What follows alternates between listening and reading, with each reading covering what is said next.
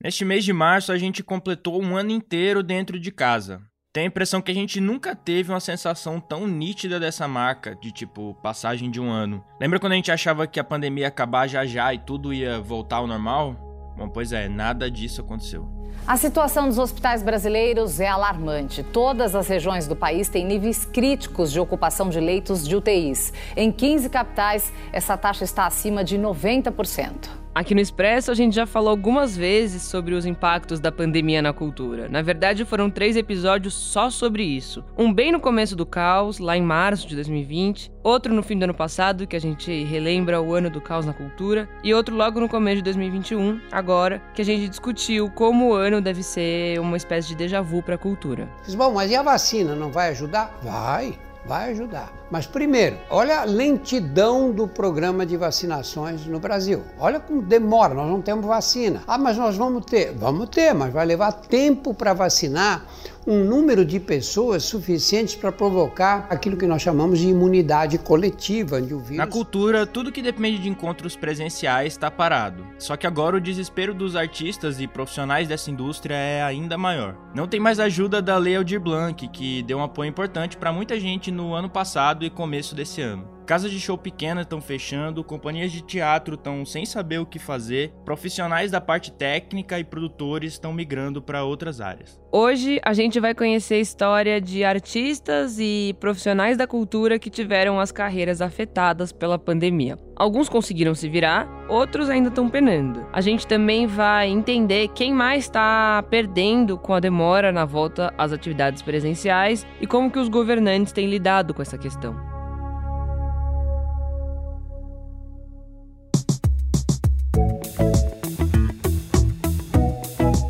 É o Expresso Ilustrada, o podcast de cultura da Folha, com episódio novo todas as quintas às quatro da tarde na sua plataforma favorita. Eu sou o Lucas Breda. Eu sou a Isabela Menon e a edição do programa é sempre dela, a nossa Natália Silva, também conhecida como DJ Natinha, que completa 25 aninhos nessa quinta-feira. Isso mesmo, a maior DJ do Brasil, rainha da podosfera intergaláctica, tá assoprando as velhinhas, isolada, claro, e disse que quer receber todos os parabéns online possíveis da face da Terra. Isso mesmo, DJ Natinha quer delivery, carro de som, lives mil e zoom com todos.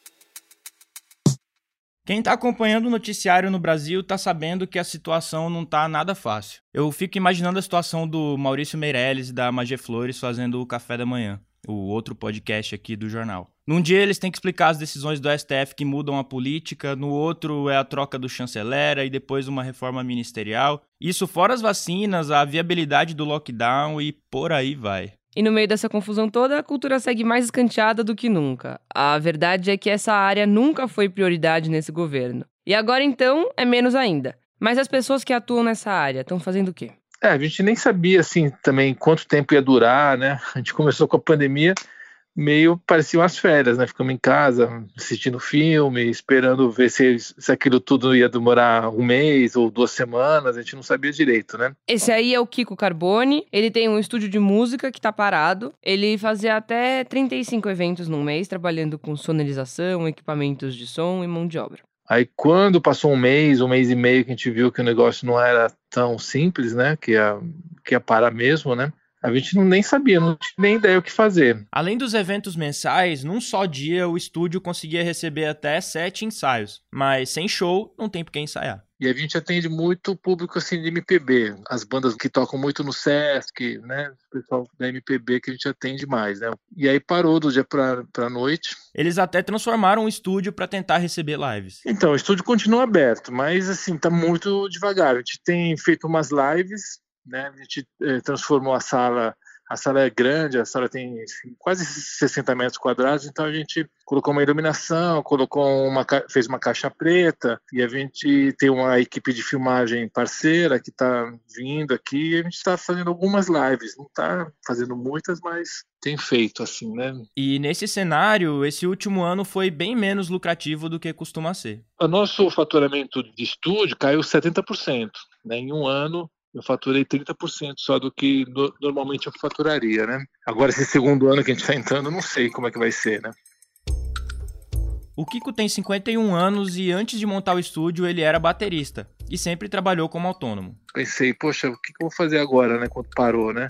É, e aí acabei indo pro molho, mas tinha muito noção do que, que ia acontecer, né? Quando o Kiko diz que foi pros molhos, não é uma expressão, não. É literalmente isso. São molhos de, é, de tomate e pesto. A gente começou com dois molhos só. Que são os molhos que a gente faz, que sempre fez na minha família, né? Junto com a esposa, o Kiko agora faz e vende molhos e negocia com os clientes pelas redes sociais. Aí a gente pensou, não, vamos começar a vender. Vamos fazer pra gente aqui, mas vamos bolar um pote bonitinho, né? Isso aqui. Em uma semana a gente pôs o projeto em prática. A gente foi atrás de pote, uma amiga nossa fez uma arte, né? Eles começaram com dois sabores, mas agora ele já tem sete produtos à venda. E o Kiko ainda conseguiu reverter parte desse lucro para os funcionários do estúdio e até doar alguma coisa. Um aspecto bem curioso dessa história é que as receitas desses molhos são da avó do Kiko. E ela começou a cozinhar bem no meio de outra epidemia. Que aí a gente foi atrás um pouco da história da, da minha avó, né? Da minha nona. E meu tio, que está vivo, né? O único filho que está vivo dela é meu tio, ele já está com 83 anos. Mas a gente, ele contou muitas histórias da Itália, né? E, e, minha avó começou a cozinhar quando era criança por causa da pandemia da gripe espanhola.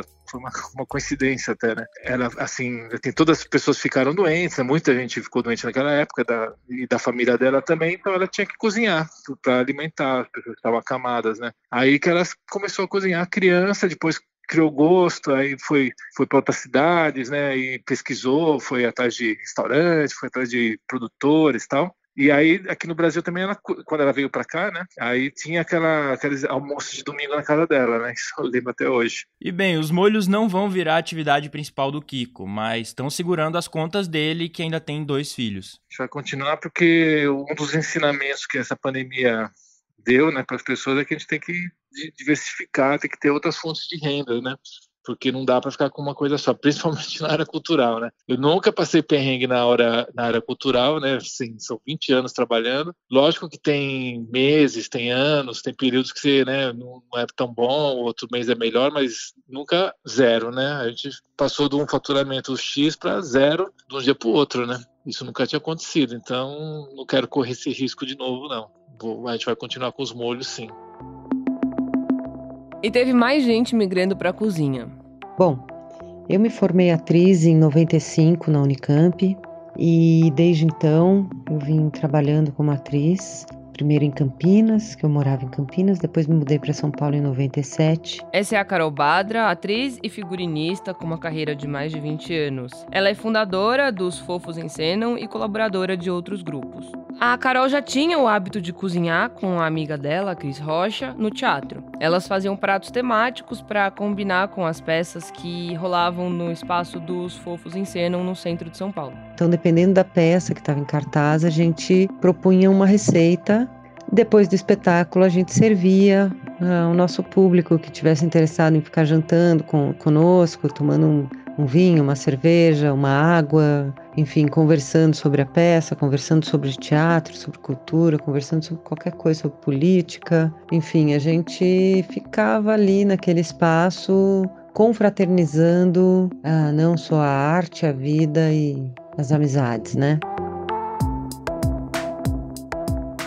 Ela parou de cozinhar quando eles entregaram o prédio da companhia de teatro por volta de 2017. Mas a Carol continuou a carreira de atriz e tinha três peças para estrear quando a pandemia chegou. Bom, eu estava com muita energia canalizada para fazer esses três espetáculos, muito concentrada para isso. Então, quando eu percebi que isso não ia acontecer, toda a minha energia, eu falei: bom, vou canalizar aqui em casa, vou cuidar da casa, vou cuidar da minha filha, vou cuidar de mim, vou cuidar do meu marido. Mas a gente tinha que também ter a manutenção financeira, né? É, também a casa dependia da minha entrada, né, para funcionar. O teatro foi uma das áreas da cultura mais afetadas pela pandemia, porque é algo que depende totalmente da presença de público. E aí, meus amigos, meus familiares, cozinhando em casa, alguns sem saber cozinhar, alguns sem poder ter a cozinheira em casa, alguns com mais idade, e eu levo para a cozinha um, um estado muito afetivo. Ela começou a pedir os ingredientes em casa, cozinhar e fazer as entregas de carro. O cardápio é sopas às quartas e quibes aos sábados. Eu consegui assistir algumas lives, algumas peças ao vivo e tal, mas a gente que tem a experiência muito na veia, né? Do que é fazer fazer teatro é muito difícil, né? Ir para essa coisa online. Então, eu realmente não, não me aventurei, não, não aventurei buscar nada que pudesse, nenhum órgão que pudesse comprar, alguma instituição que pudesse comprar para fazer online. Depois até pensei, mas eu já tinha começado a fazer comida e já estava dando certo. Então foi isso, assim. Ela até voltou a trabalhar com teatro em projetos que tinham sido aprovados na Aldir Blanc. E também alguns figurinos que ela já tinha aceitado antes. Tudo vai ser filmado, claro, e a Carol logo vai voltar para a sopa. É muito difícil para mim fazer isso online, muito difícil. Mas a gente segue fazendo e aí eu vou voltar a cozinhar agora em abril. Então eu volto com a canja da atriz aí, fazendo as quartas-feiras, é, os quibes aos sábados para alegrar a família brasileira. No estúdio do Kiko, a falta de shows gerou a falta de ensaios. No caso da Carol, a falta de peças gerou a falta de emprego. Agora imagina só como tá para quem produz eventos. Em março, a gente teve as nossas agendas canceladas, né? Foi ali na primeira quinzena de março as coisas começaram a ser canceladas. A Marcela Ramos é produtora de festas como a Baticu, a Sangra Muta e a Mamba Negra, que são festas muito famosas aqui em São Paulo. Eu acreditei muito, eu fui muito do time da negação. Meus amigos já estavam todos, é isso, acabou, porque eles estavam vendo o movimento que estava acontecendo em Miami, com alguns eventos ali nos Estados Unidos que estavam sendo suspensos suspenso eventos muito grandes, muito importantes para a indústria. E aí os meus amigos, assim, do meu setor que trabalham comigo já, já tinham aceitado que, meu, fudeu, assim, eu não, eu tava no não, a gente vai voltar. Isso foi em março de 2020. Bem, um ano depois não mudou muita coisa. A Marcela se inscreveu e conseguiu um edital para produzir conteúdo em casa. E aí comecei a pensar, cara, eu sou muito ruim de produção de conteúdo, não é uma área que me agrada, eu não gosto do Instagram, não, não consigo, enfim, não é uma área que eu consiga ter muita desenvoltura. E aí fui para essa parte de escrita de edital e passei o ano passado inteiro, esse ano ainda, continuo escrevendo e a gente tá nesse lance de filtragem, escrever bastante editais, assim. Quer dizer, a saída da Marcela não foi produzir conteúdo com o dinheiro dos editais, mas na verdade se especializar em como se inscrever editais que sempre foram importantes para a cultura. Mas nesse período acabaram salvando muita gente. Então, entendendo como funcionam os editais, a Marcela montou um grupo de trabalho com mais duas amigas. Uh, e a partir desse grupo de trabalho a gente passou a criar métodos. Então agora a gente trabalha da seguinte forma, né? A gente troca com esses coletivos de artistas, de pessoas interessadas. Numa primeira, numa segunda reunião, entende que propostas são essas que a gente pode amadurecer. Nós mastigamos, amadurecemos e transformamos essa ideia num projeto escrito, né? Com planilha, com cronograma, com atuações, com justificativa, com introdução, enfim, com tudo aquilo que um projeto precisa, né? Elas oferecem esse serviço e tiram uma porcentagem pelo trabalho. Então a gente está trabalhando assim, né? Uh, filtrando, obviamente, né? Quem são essas pessoas, enfim, que, que são próximas a gente e que a gente também acredita no trabalho e também acredita que, que aquilo tem algum impacto positivo no, no público que a gente está, enfim, focando em atuar, né? O grupo da Marcela faz esse trabalho desde maio do ano passado. Elas também aproveitaram a injeção de dinheiro na cultura, que veio via Aldir Blanc. Claro, a concorrência por esses editais aumentou muito também, o que de certa forma até ajuda o trabalho delas. Nós três fomos pessoas muito afetadas né, pela pandemia, a gente saiu muito bem. Eu acho que se a gente for fazer uma avaliação do ano passado para esse, nós somos nós três, né? A gente conseguiu ter um jogo de cintura ali de se virar bem em relação a isso. E vimos ali nessa, nessa grande. nesse grande movimento, né, do que fazer e como fazer, nós vimos nessa, nessa parada de começar a atuar nesse campo que é mais institucional, que é mais burocrático do que o que a gente fazia anteriormente, um terreno fértil, assim.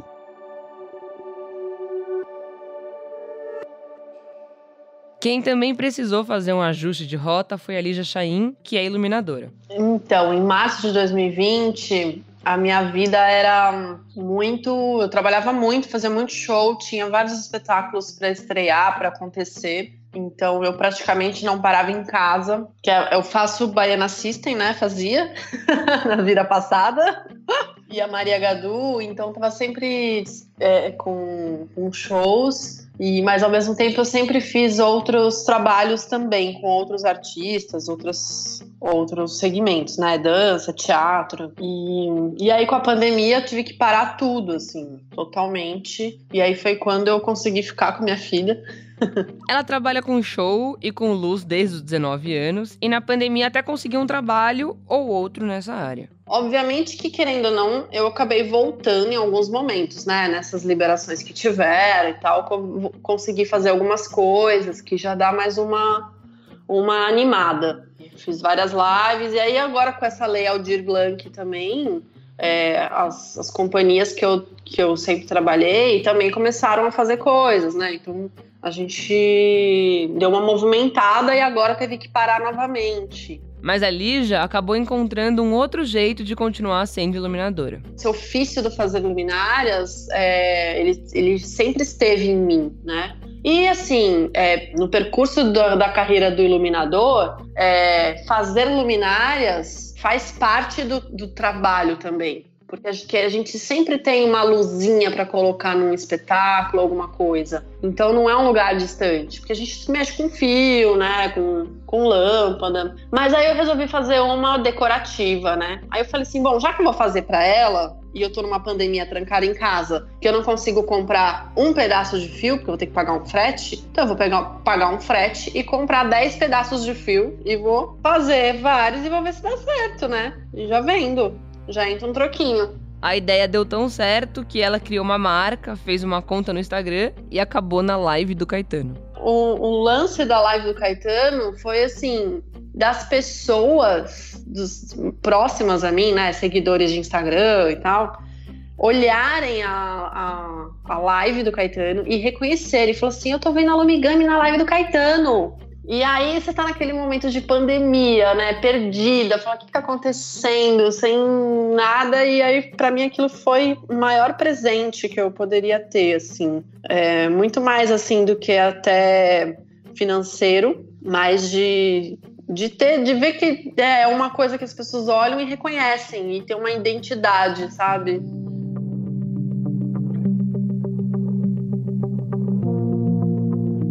Quem descobriu todas essas histórias que você ouviu até agora foi o João Perassolo. Ele é repórter da Folha e escreveu uma das reportagens da Ilustrada sobre os impactos que a pandemia teve na cultura. Se você quiser ler o que ele e os outros repórteres escreveram, é só acessar o site da Folha. Aliás, essa reportagem do João dá início a uma série de matérias da Ilustrada que vai falar justamente sobre os impactos desse ano pandêmico na cultura.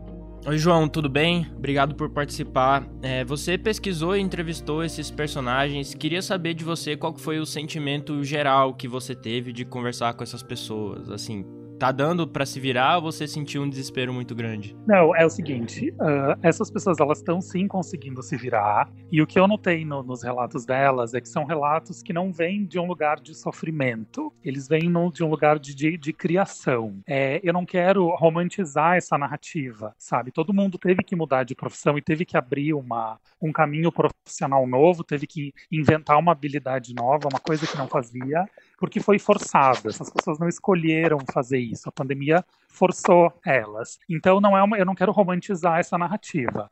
Dito isso, ouvindo todo mundo, não são falas de um lugar de sofrimento, são falas de um lugar de criação. É, de, de, de, de, pessoas que inventaram. A maioria delas, hoje, eles, não, eles me dizem que eles não ganham tão bem quanto eles ganhavam, é, mas ninguém colocou isso como sendo. Ninguém colocou essa mudança como sendo uma catástrofe, sabe? As pessoas estão se virando, pagando contas, é, vivendo, enfim, a, a vida segue mesmo que eles ganhem menos do que eles ganhavam. Então é esse é o sentimento geral que eu tenho. E uma coisa também que me chama atenção é, eu esperava no, no, início, quando a gente teve essa ideia de pauta e quando eu comecei a falar com as pessoas, eu esperava relatos muito mais dramáticos. Mas aí agora que eu já ouvi seis pessoas e eu vejo que são relatos de gente que cria, é, faz muito sentido isso, porque você está num campo, o campo da arte, o campo da cultura, ele é um campo de, de, de, de, de uma criação constante. Então, ao mesmo tempo, o relato fato vindo desse lugar, ele, ele, ele, ele conecta, ele conversa com a área em que essas pessoas atuam. João, claro que esses personagens representam um recorte. Todos eles estão em São Paulo, que é a maior economia do país. Além disso, muitos deles conseguiram ajuda digitais. Dá pra gente imaginar a situação geral a partir das pessoas que a gente ouviu? Eu acho que dá para imaginar a situação geral, porque é, é o seguinte, essas pessoas que eu ouvi, todos eles, faixa, eles estão entre a mais nova é a Marcela, que tem 26 em termos de faixa etária, E, uhum. e, o que tem a maior faixa etária é o Kiko, ele tem 51. Todos esses profissionais, eles são bem-sucedidos na área deles, eles tinham carreiras estabelecidas, eles tinham bastante trabalho, eles tinham um rendimento financeiro bom por trabalharem muito. Enfim, era todo mundo uma carreira estabelecida. É no maior mercado de, de, de arte e de cultura aqui no Brasil. Então, se esses profissionais passaram por dificuldade, é, vocês conseguem imaginar o que outros profissionais em outras cidades passaram? Então é, é, é essa dimensão que eu acho importante dar. Assim, essas pessoas com quem eu falei, uh, nenhum deles podia fazer que nem a Madonna, assim, que quando a pandemia começou, ela se deitou numa banheira com leite de rosas e jogou rosas em si e falou: vamos pensar sobre o mundo, sabe? E, e todo mundo e todos eles eram muito bem sucedidos em suas carreiras. É, então imaginem outros profissionais é, em outros centros que tenham um rendimento financeiro menor, que tenham um volume de trabalho menor. Imagina como, como não foi para essas pessoas, que dificuldades essas pessoas passaram. É, então, é, é, eu acho que é possível de, de, dimensionar o tamanho do estrago que a pandemia está fazendo, fez e ainda está fazendo, porque que a gente não, não, não consegue ter evento presencial né, nesse setor. Uma das coisas que ajudou o pessoal da área da cultura a segurar as pontas nesse último ano foi a Lei Aldir Blanc.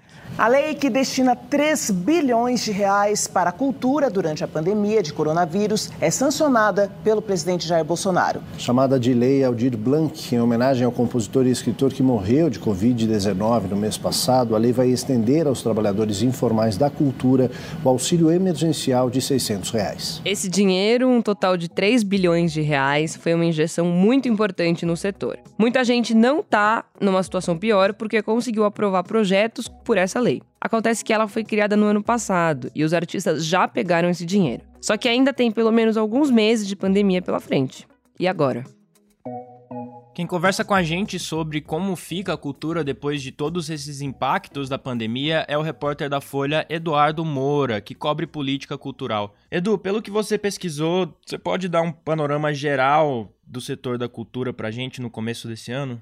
Então, o que a gente foi capaz de identificar, né, essa é uma pesquisa do Polo Cultural, é que ao todo foram 480, 458 mil postos de trabalho que foram ceifados aí do, do, setor cultural no Brasil, né? E se você olha esse dado, Crucina, realmente é um dado bem ruim mesmo, né? Meio milhão de pessoas que saíram do, do mercado. Mas se você for olhar, essa mesma pesquisa foi feita para o primeiro semestre só do, do ano passado. E nessa pesquisa tinha, ela contabilizava quase 900 mil de empregos perdidos. Então, assim, a situação está ruim ainda. Só que deu para dar uma melhorada no ruim. Ficou menos ruim, dá para falar assim, né?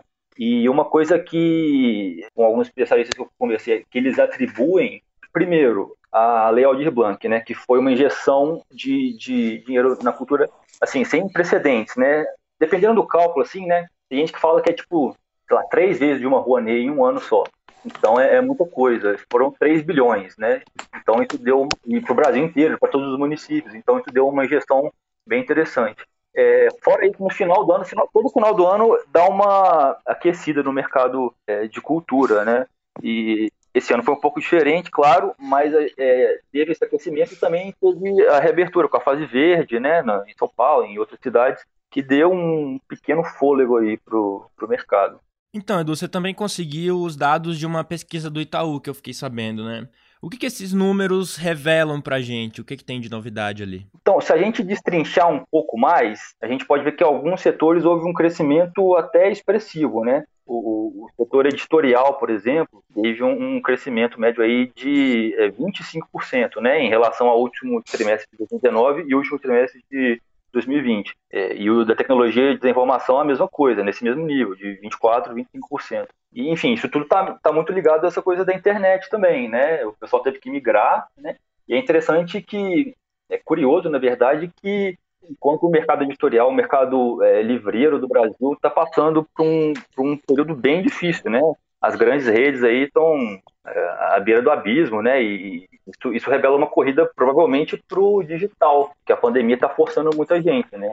E Edu, uma coisa curiosa é que alguns setores, em vez de terem queda, eles lucraram até mais nos últimos meses. Dá para a gente dizer que as questões de classe ficaram ainda mais evidentes nesse ano de pandemia? É, essa pergunta é difícil de, de falar, porque eu acho que não é nenhuma questão de quem lucrou mais, talvez quem perdeu menos ou então quem conseguiu se manter, né? Um mercado interessante que eu, que eu entrei em contato foi o de galerias de arte, que é um mercado muito elitizado, é, concentra muito na, na, no eixo Rio-São Paulo, e, e, conversando com galeristas, com, com analistas do mercado de arte, é, o que eles falam é que, que não houve uma, uma queda expressiva, né? Na verdade, você pode observar uma, alguns é, é, crescimentos pontuais, assim, mas foi um ano, assim, ok para essas galerias, né? Mas, de novo, é um mercado muito restrito, né? Eu acho que, sim, uma coisa muito é, emblemática para isso é que aquele quadro da, da Tarsila do Amaral, o Caipirinha, né? Ele foi leiloado, foi a obra brasileira vendida por preço mais alto, né? Eu não lembro aqui de cor, mas enfim, não, não sei se dá para dizer que assim, há uma, uma correlação assim, direta, pandemia e o valor desse preço. Tem a questão do dólar também, que está muito alto, né? Enfim, mas é curioso como é que esse mercado, de certa forma, é, é, sobrevive, fica um pouco mais, não diria ileso, né? Mas é um pouco mais resistente a, a, a, esse, aos impactos da pandemia, né? E assim, a gente não está falando, a gente usou esse exemplo, mas a gente não está falando só de bilionário, não, sabe? É, é, profissional liberal, gente que consegue ter um dinheiro para comprar uma obra de, sei lá, mil reais, dois mil reais. Isso no Brasil é, é uma, uma, minoria, já é uma, já é uma elite. E são pessoas que conseguem, que não, que conseguem fazer teletrabalho, né? Que não, talvez não tiveram uma um impacto é, direto no emprego assim tão alto quanto em outros setores, né? Falando especificamente sobre políticas culturais, existe alguma movimentação para uma nova Aldir Blanc ou alguma coisa meio equivalente?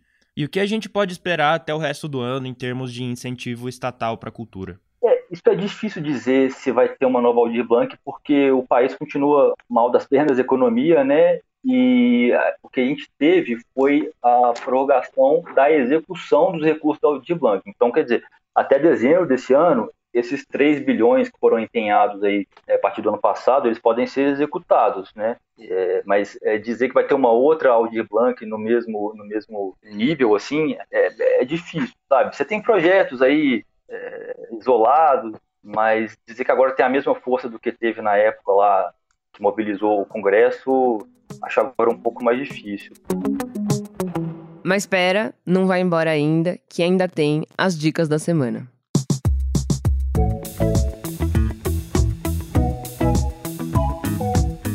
Lucas Breda, meu querido, é... qual a sua dica da semana? Cara, eu assisti um filme que comecei a assistir ele faz muito tempo e agora finalmente eu terminei, eu peguei ele para terminar. E é um filme que se chama Hip, a Remix Manifesto. É um documentário que fala basicamente sobre a cultura do Ctrl-C, Ctrl-V, dessa história do, do, das pessoas criarem cultura a partir da cultura que já existe, né? O remix, o sample, o mashup. E, e é um filme de 2008 e é muito legal porque o filme ele tenta mostrar esteticamente e no jeito que ele conta a história como as coisas que ele tá falando estão influenciando, por exemplo, a lei de propriedade intelectual, as coisas de direito autoral. Enfim, é um filme muito legal. E uma coisa que eu achei muito louca, tipo, ele, ele o filme, ele continua, ele tá no YouTube para quem quiser assistir. Eu não sei dizer se é oficial ou não o link do YouTube, mas é muito curioso porque ele diz no próprio filme que ele quer que as pessoas continuem espalhando o filme dele. Ou seja, se alguém deletar do, do YouTube, alguém vai pegar e vai botar de novo, porque essa é a ideia do filme. Até porque ele infringe várias leis de direito autoral e ele vai te mostrando durante o filme como ele faz isso. Então, tipo assim, é um filme meio que pra ser pirata mesmo. Agora, assim, estando no YouTube, não, não é pirata, né? Enfim, conteúdo do YouTube, quem botou que se vire. Mas essa é, essa é a história. E o mais doido, além de tudo isso, nossa, eu já falei um monte, mas assim, o filme termina no Brasil e bota o Brasil como, como sei lá, uma espécie de vanguarda desse tipo de cultura. E justamente o funk fazendo isso. E, enfim, eu não, não poderia concordar mais. E só para lembrar que tem um episódio do Expresso sobre a função, como a função copiar e colar, né? O Ctrl-C, Ctrl-V mudou a cultura para sempre. Que a gente fez na época em que o Larry Tesler, o responsável por propagar, por, por criar, na verdade, esse comando, morreu. É, na verdade, não, era, não foi com você que a gente fez esse episódio, Breda. Foi com o Maurício Meirelles. Mas, enfim, tá disponível e é bem legal. E discute isso que o Breda acabou de falar. Mas Isa, o que, que você assistiu? Que filme você assistiu? Me conta. Cara, eu assisti um filme. Tá caro para alugar, mas vale a pena cada centavo. Uma ideia é você comprar e compartilhar seu link, seu login e senha com seus amiguinhos. Rachem! é, porque custa 30 reais. Mas é Drunk, mais uma rodada que tá. Hum, pra, pra, pra assistir, é só acessar o Google Play e alugar. É, o filme ele tá concorrendo ao Oscar de melhor filme estrangeiro, deve ganhar. E, meu, é muito legal. Tipo, assistir com a minha família no fim de semana, aqueles filmes que, que envolve. Eu tinha lido algumas críticas falando que você fica bêbado de assistir o filme, realmente você fica bêbado, você sai até de ressaca. A história é de um grupo de professores que decide testar uma teoria de que eles serão mais felizes e bem-sucedidos vivendo com um pouco de álcool no sangue. Existe uma teoria de uma pequena porcentagem de álcool que seu sangue deve ter, que você seria mais feliz, mais capaz, tipo, iria melhor no trabalho, no casamento, em tudo. Aí eles decidem testar isso. Aí o resto é spoiler, mas é muito legal, muito bacana. Assistam todos, assista Lucas Breda. A ideia é ótima, não é? Eu acho, eu acho. Esse episódio usou áudios do canal do YouTube do Dr. Drauzio Varela e da TV Cultura. Esse foi o Expresso Ilustrado, podcast de cultura da Folha, com episódio novo todas as quintas às quatro da tarde, na sua plataforma favorita. Eu sou o Lucas Breda. E eu sou a Isabela Menon. E a edição é sempre da DJ Natinha, a Natália Silva, tá que completa 25 anos. Hoje, quinta-feira, o dia que o episódio vai ao ar. Manda o link de Expresso de presente para alguém como forma de homenagear a Natinha. Tchau, gente. Se agasalhem, porque aparentemente tá frio, ninguém avisou, mas está. E hum, isso, se cuidem e fiquem em casa. Bebam água e usem máscara. Tchau, até semana que vem.